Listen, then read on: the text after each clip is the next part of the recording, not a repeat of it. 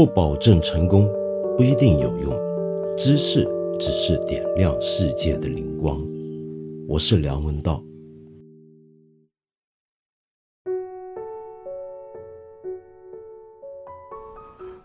今天又是要从道歉开始的一天，因为呢，我家呢 附近正在装修，噪音比较大，所以等一下如果你听到一些奇怪的声响。不要误会，这不是我们为了要介绍死在威尼斯的特别音效，而是一个 纯粹是噪音。我们很奇怪啊，我发现我们昨天的节目的留言里面呢，有朋友一直在问尼采呢，尼采怎么还没来？我这么告诉你吧，尼采他航班延误了，可能最近来中国有点困难。好奇怪，我不是已经讲过了吗？大家是不是很期望我继续讲尼采呢？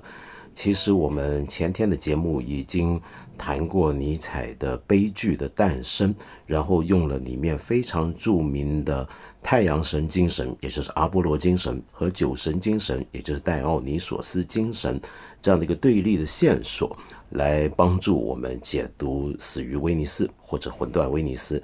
所以呢，我暂时不会再延续下去跟你讲尼采，更不要说是查拉图斯特拉如是说了。《死于威尼斯》这本书，我们讲到今天为止，已经讲了好几天了，好像拖得很长，因为我中间常常三不五时的就穿插一堆的神话故事、希腊艺术，甚至是一些哲学史的背景。这些东西的存在，其实并不完全是我。非常水的，要砍大山，那么不断的想到啥就说啥。说真的，包括我们昨天提到的纳西瑟斯和埃科的神话故事，都是有助于我们理解这本中篇小说的一个线索。当然，这并不表示你要了解这本书只能透过我提供的这些线索。事实上，还有很多不同的 approach 可以来理解这本书。但是问题是。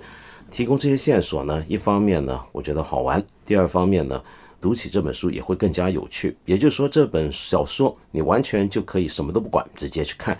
但是如果具备了我说的这些东西，读起来你会觉得它的层次、它的含义可能会更加丰富、更加有意思。讲了这么半天，我们还没讲到瘟疫，是不是？那么昨天我曾经想跟你谈谈瘟疫，那么今天真的要来了。在《死于威尼斯》这本小说里面的瘟疫是什么样的瘟疫呢？其实是霍乱，但是一开始他在小说里面出现的迹象是来的非常古怪的，他是在小说几乎要到了最后的部分才逐渐体现出来。这种体现体现在哪呢？首先我们要注意，这个时候小说写到后面的时候已经进入夏天了，威尼斯的夏天。或者说，整个欧洲的夏天都是度假的季节，尤其像威尼斯这样的观光城市，本来该是旺季才对。但是我们的主角，这位德国来的被封为贵族的尊贵的作家阿森巴赫，却发现很奇异的，客人减少了。为什么客人会少了呢？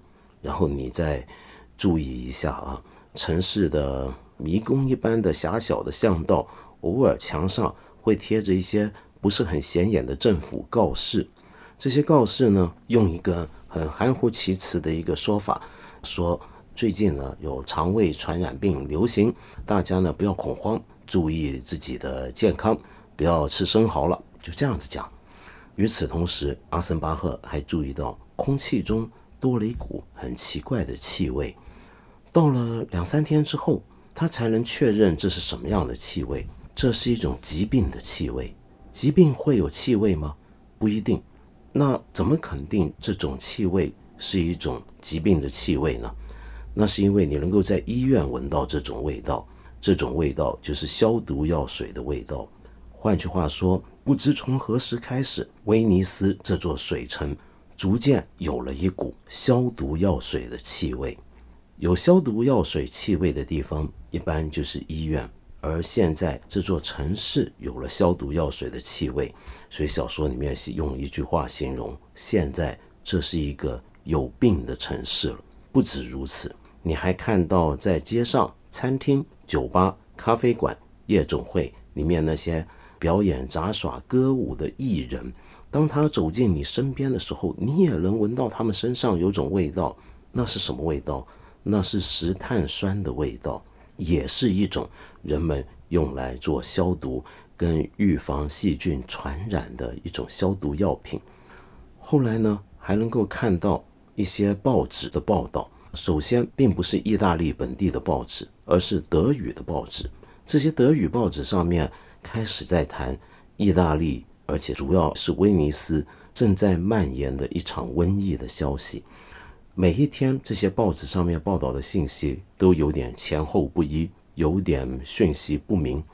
每天都会报道一些确诊的人数跟死亡的人数，但是这些数字天天都不太一样，起起落落。非常奇怪，然后呢，意大利方面呢就是否认有这样的事情，特别是威尼斯当局一直否认会有什么样的很害怕、很让人恐惧的瘟疫。阿森巴赫也跑去跟店家聊天，想要跟店家了解是什么样的一个情况。然后呢，各个商店的一些的老板说起话来呢，也都是古古怪怪的、含含糊糊的。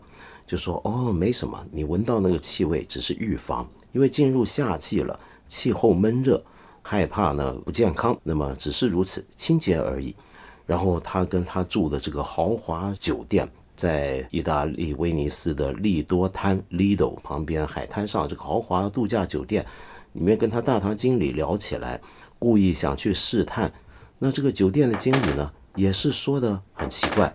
没有很明确的讲明是怎么回事，只是叫他不要担心。面对这越来越明显的迹象，而本地人对着游客的时候都带着一副密谋的神色的情况下，阿森巴赫他是不是很恐惧？是不是很害怕呢？他是不是开始发现有一个很骇人的真相正在这个美丽的城市底下被埋藏着？他是不是觉得自己应该要走了呢？不是的，我们来看看阿森巴赫，他居然是这样的反应。他自己对自己说：“这事应当保守秘密。”阿森巴赫兴奋地想，一面把报纸扔回到桌子上，这事不该伸张开去。但同时，他觉得很开心，为周围人物面临的各种险境而暗自高兴。因为激情像罪恶一样，与既定秩序和千篇一律、平淡而舒适的生活是格格不入的。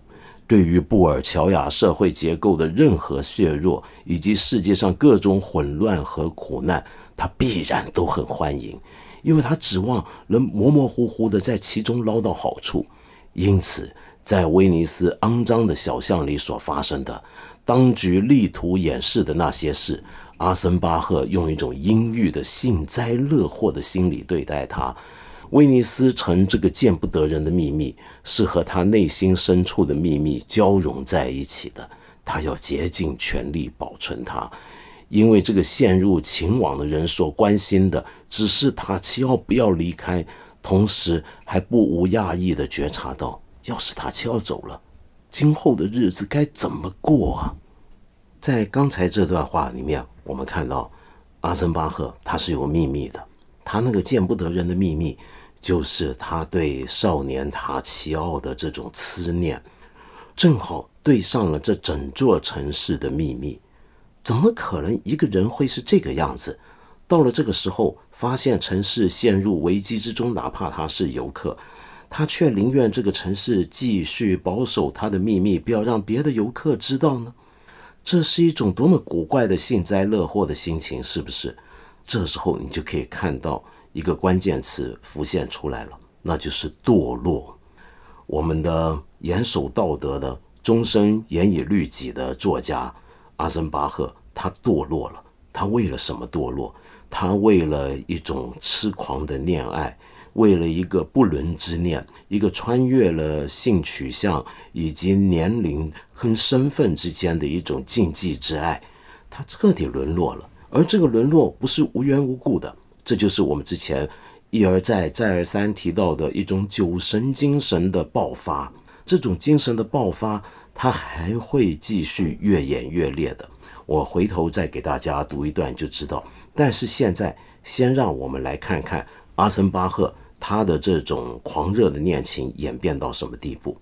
他已经变成一个偷窥狂跟跟踪狂了。他天天都在跟踪塔奇奥这个少年，跟随他们一家。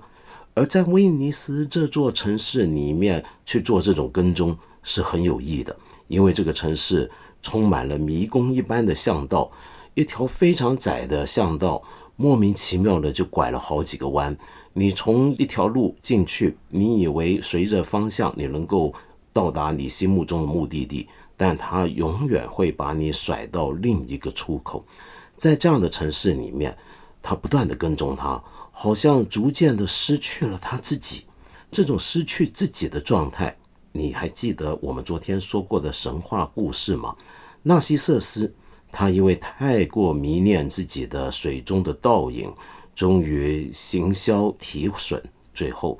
成为一朵水边的水仙花，独自绽放，独自芬芳。而埃科因为总是沉念着这个纳西瑟斯的美貌，他也消失了自己的形体，成为一个空洞的声音，而且还不是他自己的声音，是别人的声音的回响。这一对希腊神话的形象啊。在后来的西方的哲学史，到了二十世纪的精神分析学，以及尤其是法国哲学那里啊，变得非常重要。大家通常都用这两个有关联，但是又相互对照的神话形象，当成是一种哲学的隐喻、概念上的一个人物来加以探讨。他们都说明了人的主体是怎么回事。纳西瑟斯。这好像是一个人的主体一分为二，一个是他本人，一个是水中的他的倒影。然后他迷恋上这个倒影，只是出现了一种身份认同的情况，而且还是一种产生危机的情况。而埃科呢，则是一个因为追随他人，逐渐丧失掉自己的主体性，连发出来的声音都再也不是自己的声音的这样的一种状态。那么这是两种很极端的情况，那么我没有办法在这里呢深入跟你解读，但是我们可以稍微介绍一下，就是我记得我三十多年前啊，那时候正好是所谓的后现代主义最流行的时候，其中一位当年最火红的法国的思想家双波朱啊，布西亚，那么他曾经写过一篇很有意思的哲学式的小说，里面就影射到了托马斯曼的这部《死在威尼斯》。那么他后来还有另一部文集，就叫《诱惑》。那么就谈这种诱惑的状态，他就形容托马斯曼笔下的这个阿森巴赫，他在威尼斯这种迷宫巷道之间追踪着、偷窥着塔奇奥，他其实就是一个不断的让自己主体消失的状态，就有点像埃科那种回声的状态。可是布西亚跟过去的精神分析学非常不同的地方是，他用它。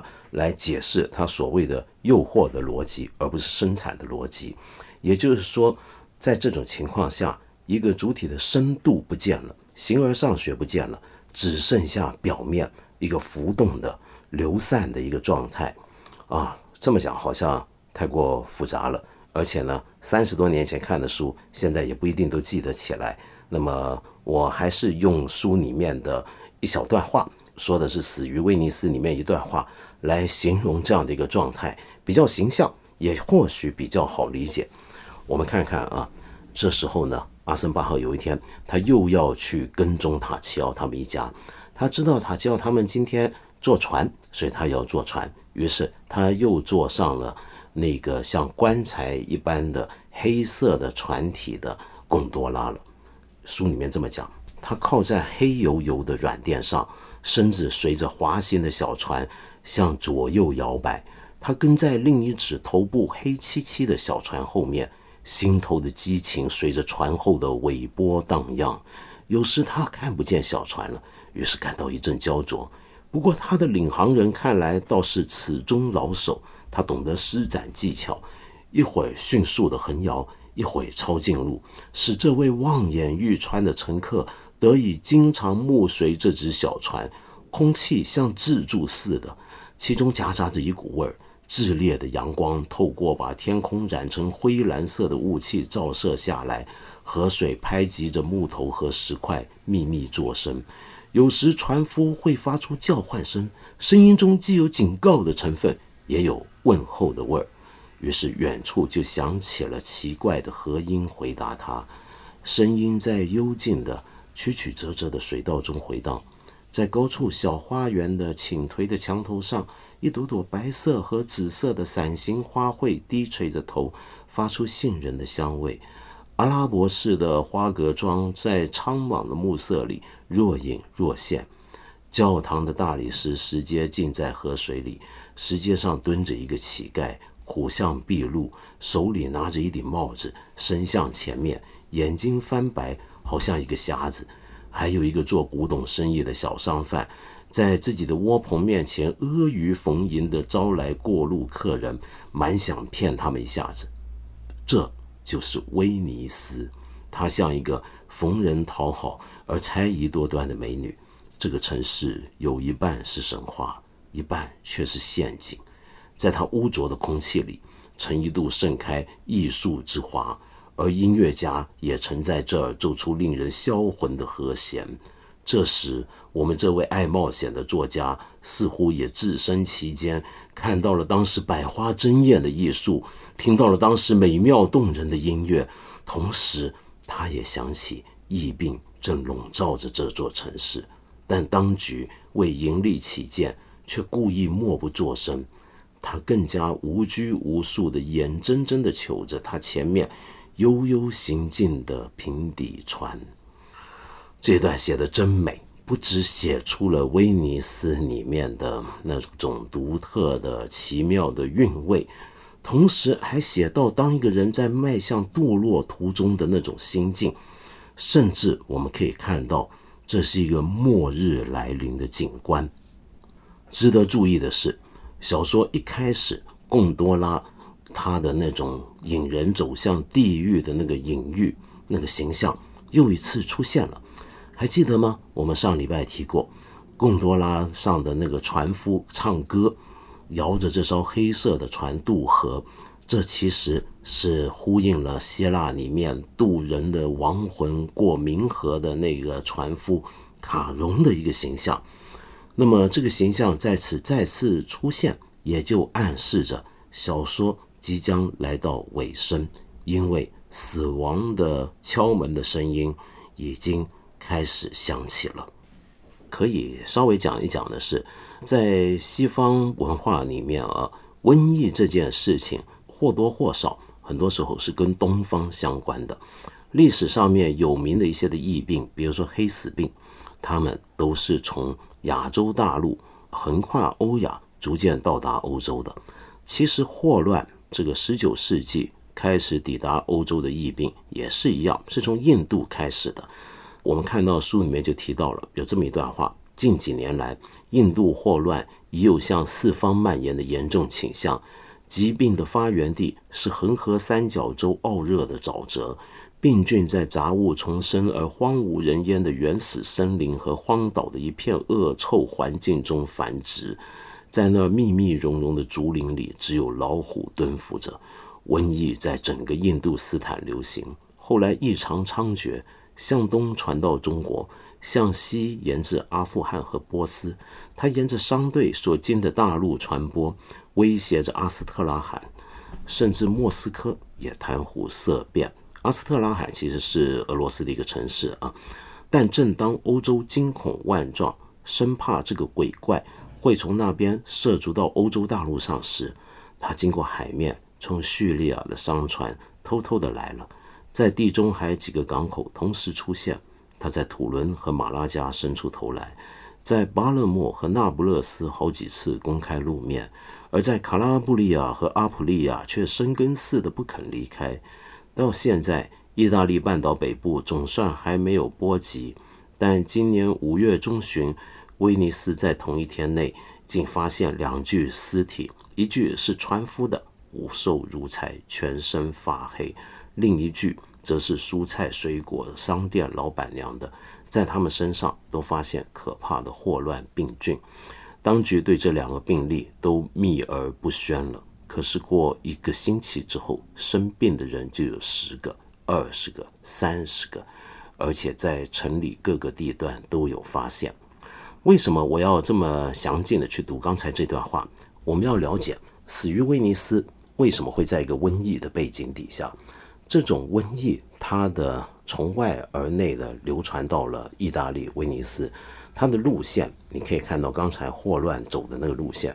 就是从印度次大陆的热带雨林里面、沼泽里面开始传出来，他走的整条路就是以前的一个陆上的思路和水上的思路，而在这个路程里面呢，向来都是欧洲人、西方人跟东方接触的一个主要的管道，是双方的货物、资金、人员、文化、信仰。来回的一个曲曲折折的一条路线，我们常常讲东方西方这么对立起来，说我们中国人常说我们是东方代表，然后西方怎么样怎么样。可是我们永远不要忘记，这种方向上的东西，纯粹是看你站在什么地方、什么角度来判断的。对于欧洲人来讲啊，他们的东方的那个范围其实是很模糊、很广阔的。你比如说，对于西欧人来讲，对于像德国这样的中欧人来讲。所谓的东方，甚至可以是最近到达威尼斯的，为什么呢？那就是因为威尼斯过去就是一个所谓通向东方的门户，而这个东方指的是哪里呢？可以指的是君士坦丁堡，也就是今天的伊斯坦布尔，甚至还可以是希腊。希腊不是西方文明的源泉吗？怎么又会变成东方呢？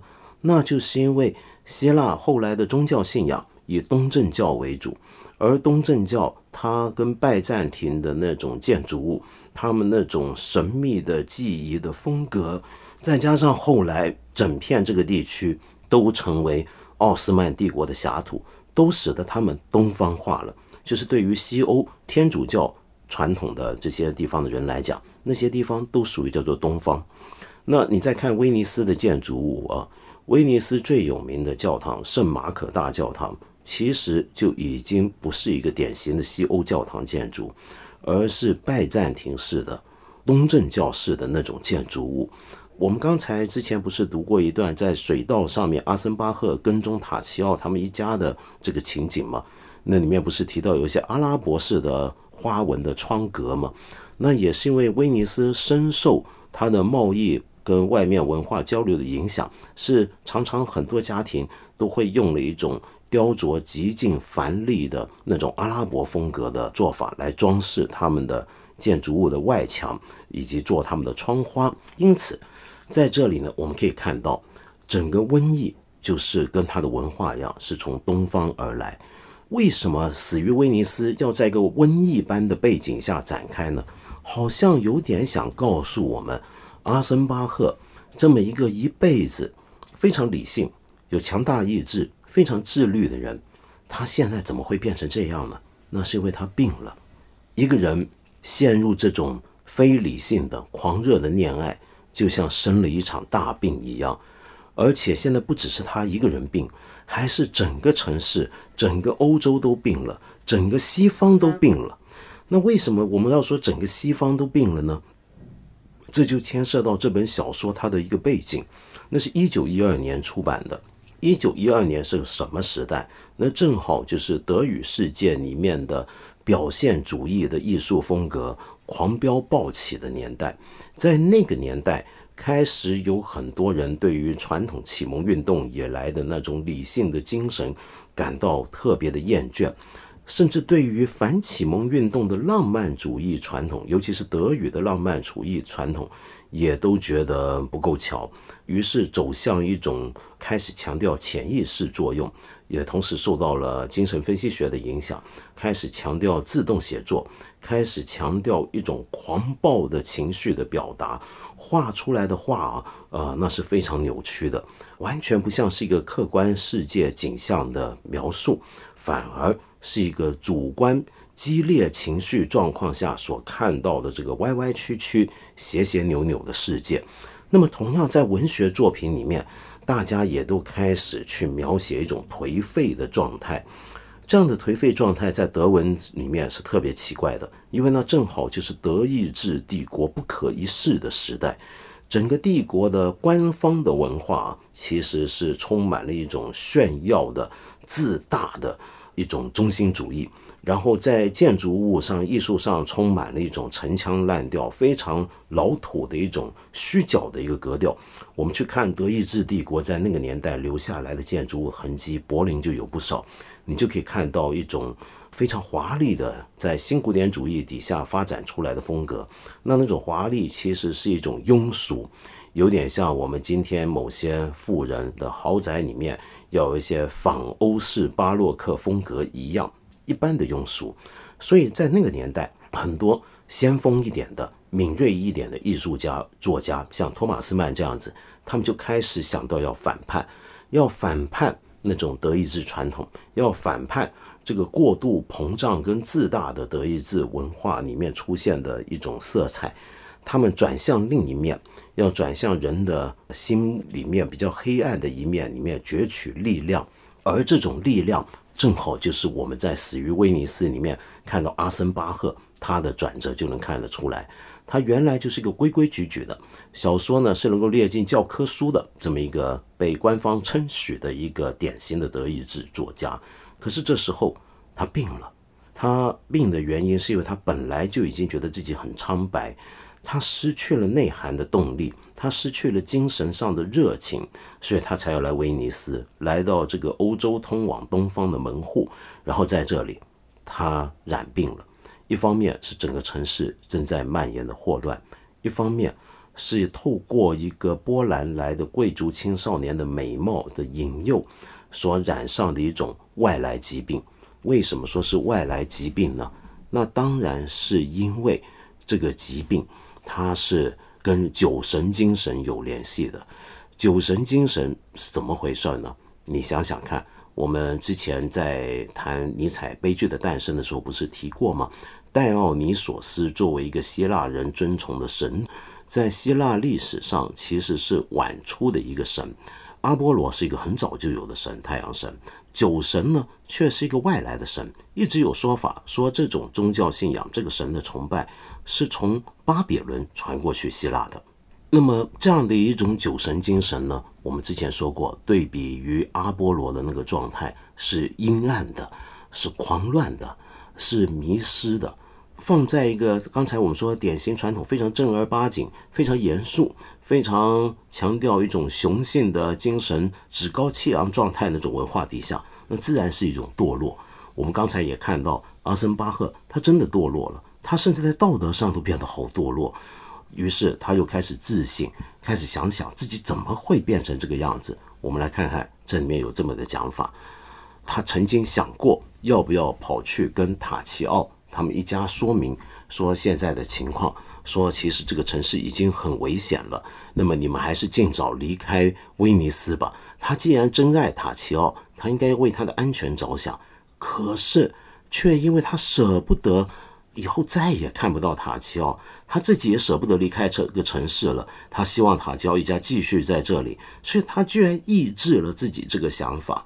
他知道了这个城市危险的真相，但他不愿意去告诉他心爱的塔奇奥以及他的家人。那么，于是书里面这么讲，这些思想在他心里引起了极为强烈的反感。那个反感指的就是他想回到自己正常的理智的生活，回到自己在德国慕尼黑的老家。而这种反感，他现在这种想法反而让他觉得难受，使他感到一阵恶心，脸上也显得七扭八歪。这事不该声张。他狠狠地轻声对自己说：“我要保持缄默。”他洞悉了威尼斯的秘密，在他所犯下的罪行中也有自己的份儿。一想到这些，他就醉醺醺的。仿佛少量的酒已把他醉成了脑疲惫症，他头脑中浮现出威尼斯城屹立横行后的一片荒凉景象，他心中也燃起了一种不可捉摸的、超越自己理智的荒诞而甜蜜的希望。他在一瞬间蒙起的眷恋故国之情，怎能与他的这些希望相比呢？艺术和道德观念与一片混乱之下所得的好处相比，又算得什么呢？他保持沉默，而且人留在这儿。你看，他像喝醉酒一样。这又是一次戴奥尼索斯的一个呃相关的一个形象的浮现。果然，那天晚上他做了一场梦，在这个梦里面，他听到远处传来一阵笛声，这个笛声使他开始进入一个很奇怪的自我独白里面。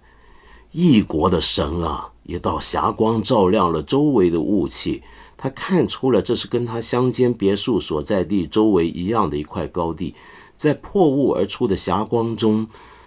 从森林茂密的高原上，在一只只巨大的树干之间和长满青苔的岩石中间，一群人畜摇摇晃晃、跌跌冲冲，像旋风般的走来。这是一群声势汹汹的乌合之众，他们漫山遍野而来，手持通明的火炬，在一片喧腾中围成一圈，翩跹乱舞。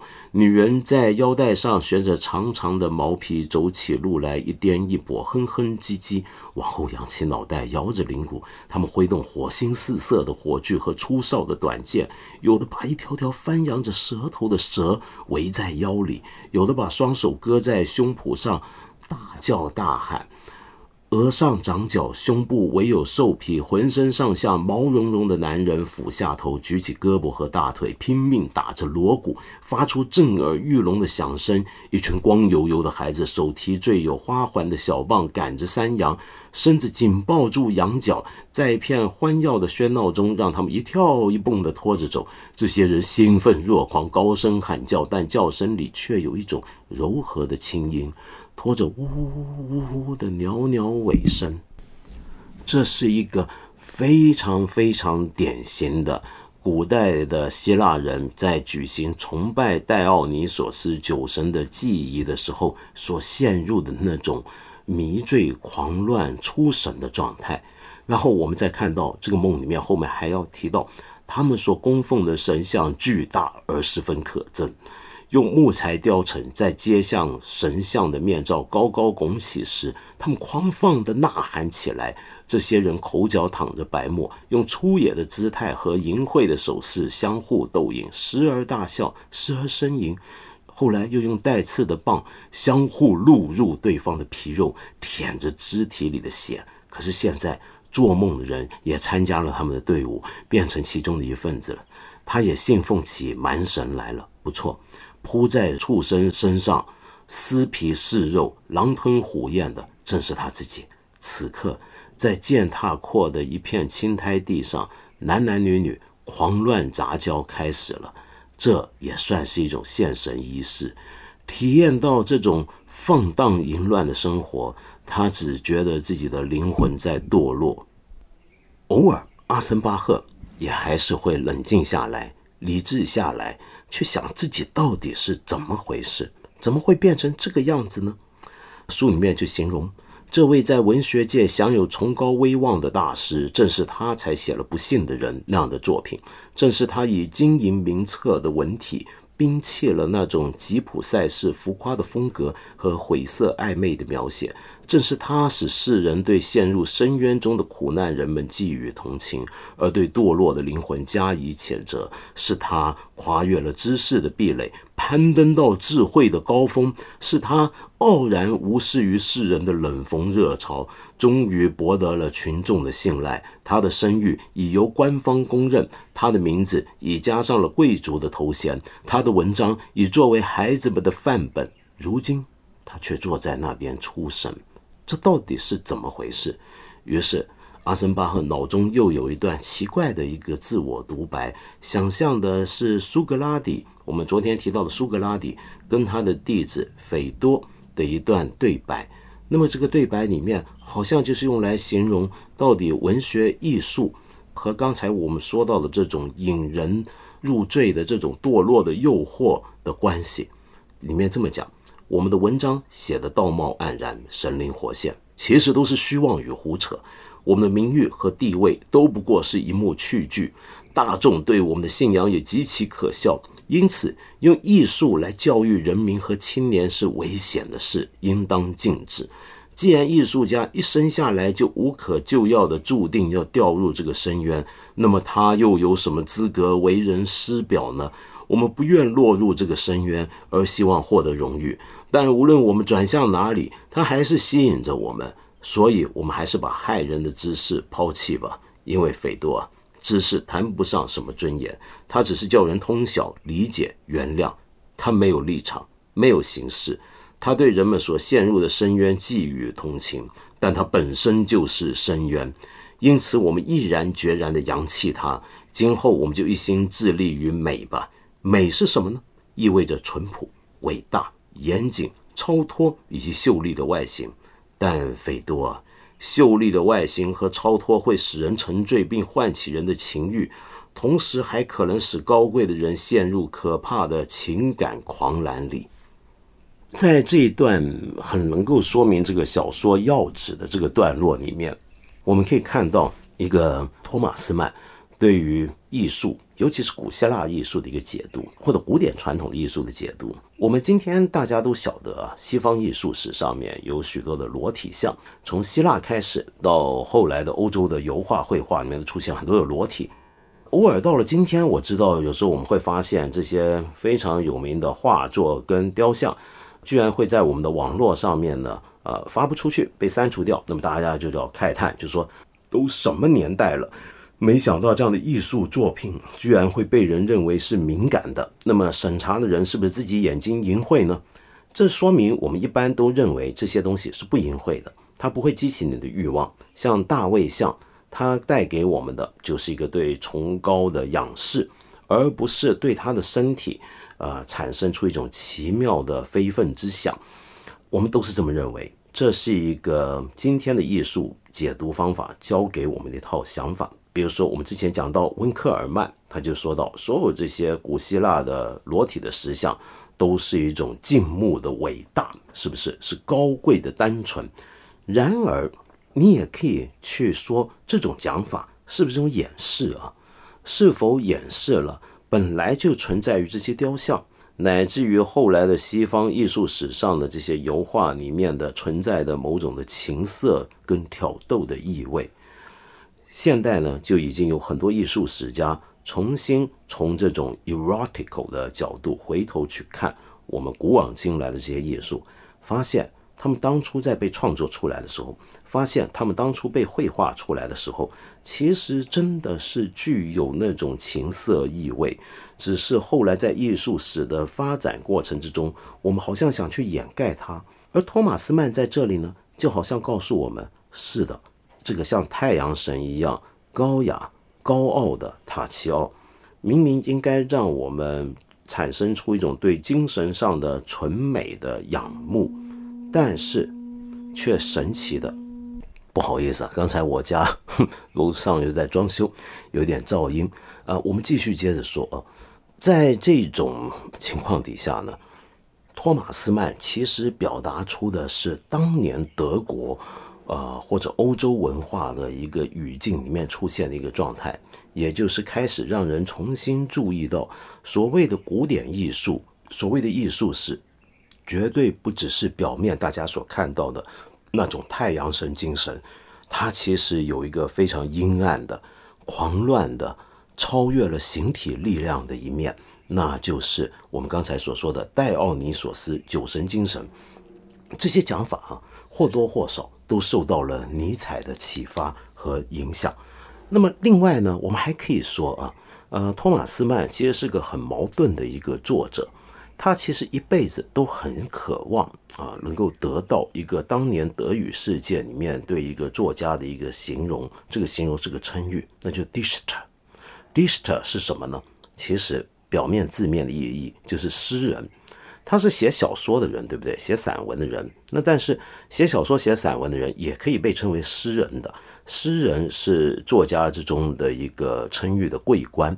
那么尤其在德文当年那个年代啊，浪漫主义传统之后的这个底下呢，呃，Dichter 诗人这个词是指的一个很特定的一个含义。这种含义是什么呢？就跟德国浪漫主义有关。德国的浪漫主义跟我们在英国、法国见到的浪漫主义有点不太一样，它特别有一种反智传统。呃，我们知道德国的启蒙运动时代出现了一些很伟大的哲学家，像康德，那么的严谨，那么的秩序，那么的理性。可是德国也很奇异的出现了一种对这种呃启蒙传统的哲学，那么光明启蒙这个字面意义就是要带来光明，对这个传统一个极力的一个反扑跟反动，那就是他们的浪漫主义。他们的浪漫主义强调的是一种激情，一种反分析的、反理智的东西。你写出来的作品应该是带着一种来自你胸口的直抒其意的这么一种力量，它应该是天真的，它应该带着半神话的色彩，它应该拒绝一切理性的分析，拒绝像我这几天跟你做的这种分析的，这样子的状态的写作才叫做诗。这能够写这样的作品的人才叫做诗人。那么托马斯曼啊，他常常去写，比如说像一些处于堕落、沦落、衰落状态下的一些的东西，包括他晚期的经典名著《魔山》。那么他之前的一些的作品都能够看到，他对这些主题特别感兴趣，像《死于威尼斯》。就是一个关于堕落的故事，对不对？一个人逐渐丧失自我意识，逐渐沦丧自己；一个城市逐渐被疾病拖垮的这样的一个故事。可是他的写作风格其实却是一种理智的、分析的，充满了各种的知识隐喻的。也就是说，他其实很矛盾。他并不是一个经典意义上的 Dichter，他反而像是一个想要用非常理智的语言分析的态度。去写出一般而言的 Dichter 所要呈现的那种反理智的、反理性的、反制传统的力量。然后呢，他最特别的地方呢，是在这本小说里面展示出一个看起来最无害的、最光明的、最天真的、可爱的少年，居然都能够把我们引向堕落的深渊。那么这一点非常可怕，是不是？你可以说整本小说，因此我们可以把它看成是一个关于希腊文化、关于西方文化，至少是到了当年的二十世纪初的西方文化的一个诊断。它是一个关于艺术史上面怎么样用光明形象遮盖了那种涌动的暗潮的这种情况的一个描述跟分析。它是对于一次世界大战前欧洲的。精神世界的一个诊断跟预判，可是很多人会认为这本小说其实是个写的不好的一个演示，尤其是我们从一个今天的酷儿文学的角度出发，我们可以说这本小说好像是托马斯曼要掩盖自己的性取向。真实的托马斯曼啊，一辈子都被他的同性恋的这种倾向所苦。他有家庭，他有社会地位。他从来没有正式的发展过任何的同性关系，更不要说是肉体关系。但是他一直对这点深深着迷。那么，所以大家一直认为托马斯曼是个躲在衣柜里面的一个同性恋者，或者说是双性恋者。而死于威尼斯这个故事啊，甚至也是有真实背景的，那就是他在一九一一年五月二十六号到六月头的时候，他跟他的太太 Katie 啊。那么真的是去过威尼斯旅行，而且真的碰到了一个很漂亮、让他着迷的一个波兰的男孩子。后来发现是个男爵，真的是个贵族。只不过那个男孩子呢，跟小说里面的塔奇奥不一样，他更小，他才十岁。然后呢，他就很沉迷那个男孩子。这件事情启发他写下了这本小说。那这个小说出来之后，有一些他们夫妇认识的朋友看完就非常愤怒，还问他太太：“你怎么能够忍受你老公这个样子？”有的评论者就会很不客气地说，这本小说其实是一个人几乎要出柜了，但是他压抑着自己的情欲，然后呢，用一个充满了希腊神话、西方文明历史典故的方法来掩饰他。把这种个人的同性的欲望的倾向变成了一个正儿八经的对于西方文化传统的一个解读，也就是说，看起来我们如果要为这本书辩护，当年想象一下，如果有人说这本书很堕落，那么应该禁掉。像后来的纳粹就说这是一本很堕落的书，要禁掉它。我们可以说，哎，这个书是个艺术史的判断，这是一个哲学史的一个文学解读，你不要用那种情欲的角度来读它。但是。就像我刚才讲的，任何西方艺术史上面想告诉我们那些艺术作品没有情欲倾向，其实可能都是一个神话，是个迷思而已。我们也可以说这本小说它是真有这个面相的。那到底哪个讲法才是对的呢？事实上，关于这本书，我们还可以有更多的解读方法。比如说，我们能够注意到，在这个小说里面，关于老人跟少年之间的那种不伦的关系的描写。在书里面，阿森巴赫他刚刚抵达威尼斯的途中，他就见到一个让他很讨厌的一个人。为什么呢？这个人明明已经很苍老了，那么牙齿都快要掉了，但是偏偏把自己打扮得很年轻花俏，然后跟一群年轻人呢混在一起。高喊大叫，还喝醉了。老年人又更容易喝醉酒，所以他尤其失态。刚刚抵达威尼斯度假的这个很有身份、很威严的新丰的贵族阿森巴赫觉得很厌恶，但是没想到到了小说的后段，他自己都变成这样子的人了，他自己都变得很失态，他居然跑去美容店、理发店。要试图染掉自己花白的头发，然后甚至开始化妆，穿上很年轻时髦的衣服，那就是为了亲近他念慕的这个美少年塔奇奥。这么一种老年人对于自己生命的能量逐步的消逝，对于自己的年华的消逝感到一种沮丧、不满跟追悔的这种状态。特别强烈的时候，就是他遇上了一个他深深念慕的美少年。直到今天，我们仍然觉得跨越年龄的恋爱啊，呃，好像是让人觉得很古怪的。我们常常见的一些老男人跟一个美少女在一起，我们就会觉得这里面一定有些什么问题。我们觉得多半包含了某种的交换。那么这个现象，其实在西方文明史上啊，是由来已久的。比如说，我们之前说到希腊人就有很多的同性恋的故事，或者是很常见的一个 practice。那么，但是这种同性性倾向有意思的是什么呢？他们往往这个两个男孩之间是一个年纪大，一个年纪小。所以，为什么苏格拉底他年纪那么老，他又那么丑，但是有一群美少年喜欢追随着他呢？这是当年很常见的。呃，人家就觉得一个。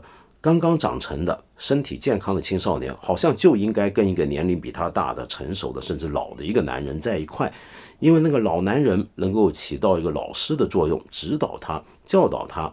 那么，然后这个老男人又能从年轻的肉体身上得到本来自己可能再也不会有的一种满足感。所以，希腊人很有意思啊。后来福柯就讲过，他们对于同性性爱这个关系。本身没有什么道德的焦虑，他如果有的话，他的焦虑在哪？就怕一个青少年刚刚长成、刚刚成熟、快要成人的阶段，就太习惯跟一个比他老、比他有智慧、比他有身份、比他有阅历的男人在一起，由此习惯了一种处于一个顺从者、处于下位的这么一个位置。那么，如果他长期处于顺从跟下位的状态，将来他更长大一点的时候，他怎么可能成为一个有独立思考跟判断能力的雅典人或者希腊人所需要的那种公民呢？在雅典式的民主制度底下，每一个成年男人都应该是理智的，是有自己的意志力的，是能够自己去投票、自己去做官、做公务员、自己下决定、自己去审判的。他需要一个人的独立成熟。可是，如果你年轻的时候你就总是跟一个老男人厮混，那么使得你丧失了你的独立意志，那怎么办？那么我们还可以看到这个老年对少年的这个关系啊，在德国文学史上也很常见。托马斯曼对这个题目很感兴趣，他的感兴趣的对象就是歌德。他晚年的时候曾经也写过作品去谈歌德晚年最有名的运势。我们知道歌德。你一定听过他的作品《少年维特的烦恼》。少年维特的烦恼是来自于他本人的一个经历，那就是他二十三岁的时候喜欢了一个有夫之妇夏绿蒂，对不对？那是一段不伦之恋。晚年的歌德呢，又来一个很特别的一段恋情，那就七十二岁去世不久的歌德迷上了十九岁的乌尔利克，而且还向他求婚。那么，但是问题是乌尔利克的家人呢就拒绝掉了。歌德呢，伤心欲绝，还写了他晚年的杰作《马伦巴悲歌》。呃，乌尔利克呢，后来呢，真的是终身没有任何的婚嫁。那么很多人解读就说，看来他十九岁那时候是真的爱上了七十二岁的歌德。那么事实上呢，乌尔利克本人是一辈子都拒绝承认他们有这种情爱的关系的。托马斯曼呢，自己对这个故事很向往。也想再去把它写一遍。至少我们在《死在威尼斯》里面看到的，除了是一个同性之间的关系之外，还是这么一种老人对少年的这样的一种恋慕的状态。那么这个状态本身会不会又是另一种超越、另一种不伦、另一种界限的愉悦呢？那这是需要你自己去判断。哇，今天这个节目超级长，呃，我们死于威尼斯呢，那么总算读到这里，应该要告一段落。我最后把这本书的结尾念一段给你听吧。阿森巴赫坐在那边看着他，这个他就是塔奇奥，正像他过去在休息室门槛边第一次遇到他灰暗朦胧的目光时那样，他的头靠在椅背上，头部随着那个在。海阔天空里漫步的孩子慢慢摆动，接着他仰起了头，似乎回答塔奇奥的凝视，然后低垂到胸部，眼睛朝下望，脸上显出一种软弱无力的、沉思的、昏昏欲睡的表情。在他看来，主宰他精神世界的那个苍白而可爱的游魂，似乎在对他微笑，对他眨眼。这时。那个孩子的手似乎已不再托住臀部，而是往前方伸出，插翅在充满了希望的神秘莫测的太空中翱翔。他呢，他也像往常那样跟着他神游。过了几分钟后，人们才急急忙忙去救援那个一动不动斜躺在椅子上的人。他们把他送到房间里。就在当天，上流社会震惊地获悉了。他去世的消息。好，死于威尼斯应该要告一段落。可是呢，嗯，我发现有个尾声，那就是这两天很多朋友都在谈，我为什么不去说一说这部小说改编的那部著名的电影维斯康提的经典名著《魂断威尼斯》呢？有道理。那么事实上呢，这个电影跟这个小说以及他们的音乐，也就是马勒第五号交响曲之间的关系啊，是错综复杂、非常有趣的一段公案。所以，呃，请原谅我，明天呢还想继续跟你谈谈电影、音乐和文学。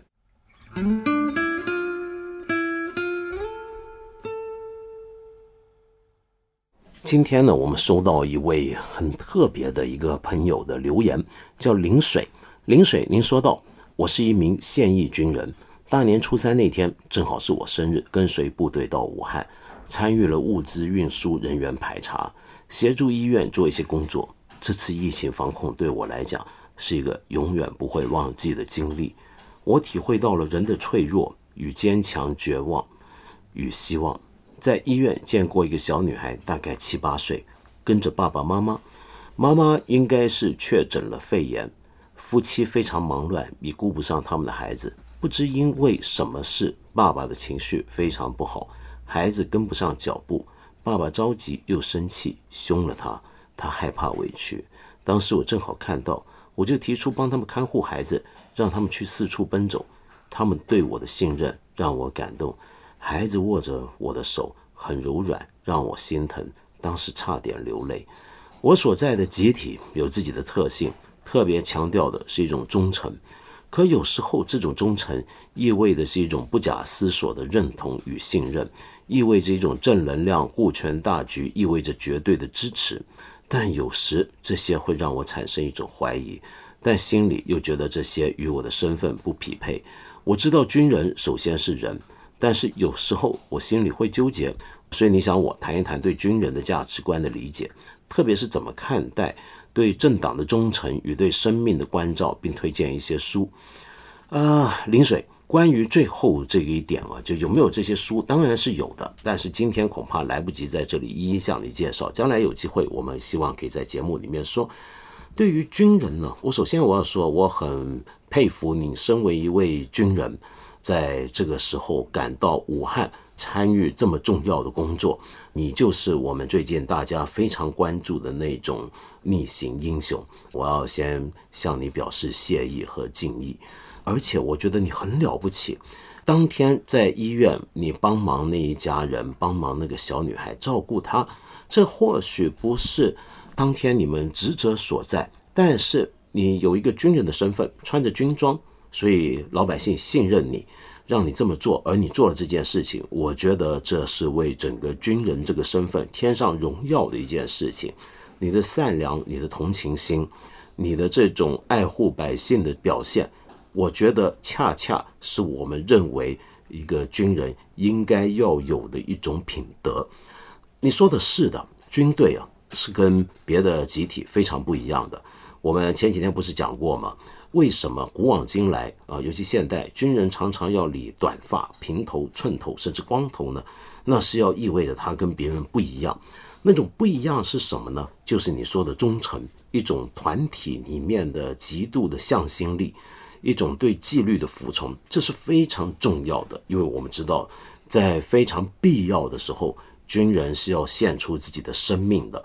为了能够做到这一点啊，这并不是容易的一件事。我以前曾经在别的节目讲过作战的那个状态，真正在战场上面看着前方的炮火而仍然勇敢地往前奔去，这不是绝大部分人做得出来。而在那个时候能做这一点的人，他必须要经历充分的准备。整个军队的训练就是在为这件事情做准备，使得一个人。在需要的时候变得不是一个一般人，也就是对你的人性的某种的改造。可是你就说到了，你又觉得，首先你还是个人啊，你心里面还是会有纠结。比如说，你看到这么一个普通人，对他们的这种同情心，那这个东西跟你所受的训练之间有没有矛盾呢？其实应该是没有矛盾的。因为我们的军队应该是要让我们的军人更加爱护百姓的，可是另一方面，这种人性的需求跟引导，在某些非常时刻又会被带到另一个方向。比如说，你面对敌人的时候，你就要暂时的忘记他是人这件事情，这该怎么办？嗯，这真是一个大问题。我今天没有办法呢，在这里呢详细的展开。事实上啊，你如果以前听我的节目都知道，我从来都是很反战的。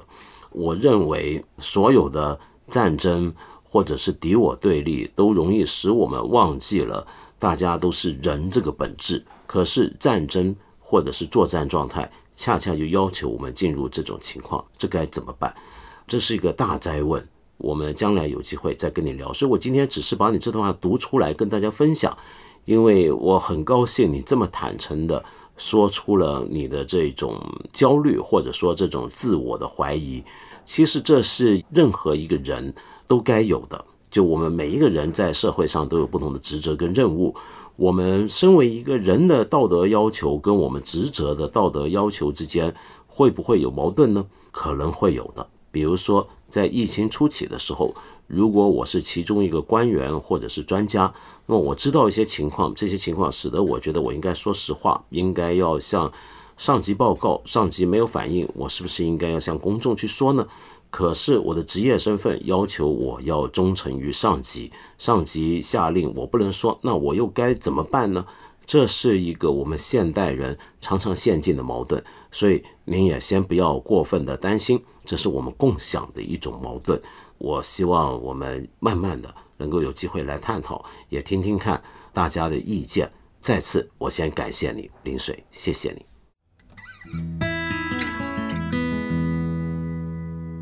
今天差点忘了说一件事情：二月十号开始，每天晚上的八点，我们八分这个节目有一个特别版本，会每天更新，持续总共三十天。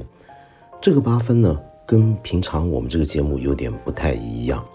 大部分时候，我可能会在这里介绍一些书，读一些书。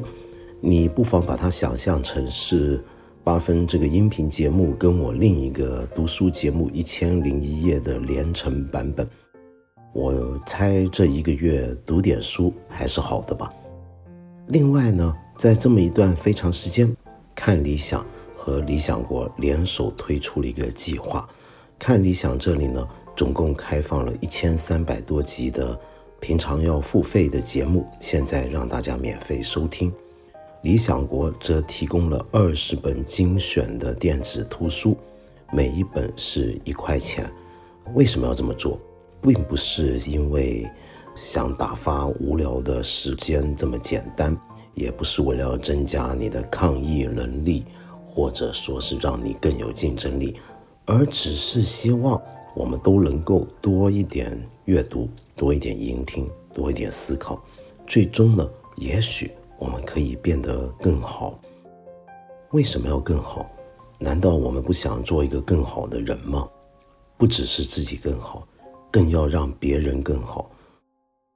我们希望这个社会可以更好。